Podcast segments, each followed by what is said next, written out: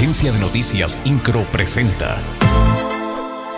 Resumen informativo. En febrero de 2023, la Secretaría de Relaciones Exteriores encabezará una gira por el extranjero para promover la inversión hacia diversas partes del país a partir de las cualidades y capacidades de cada ciudad mexicana. El programa incluye la visita de 438 corporaciones y 30 gobiernos en el mundo. Marcelo Ebrard, titular de la Secretaría de Relaciones Exteriores, se reunió con los representantes de la iniciativa privada del Estado en un encuentro organizado en el Club de Industriales para explicar en qué consiste la estrategia y cómo se quiere impulsar la política económica exterior para atraer más capital y generar empleos.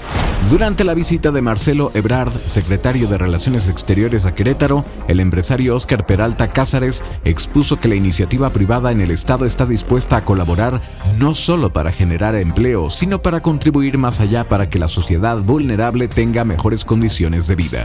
El Instituto Nacional de Estadística y Geografía, INEGI, informó que Querétaro registró un incremento de 6.2% al Producto Interno Bruto de 2021, con una producción nominal de 554.928 millones de pesos.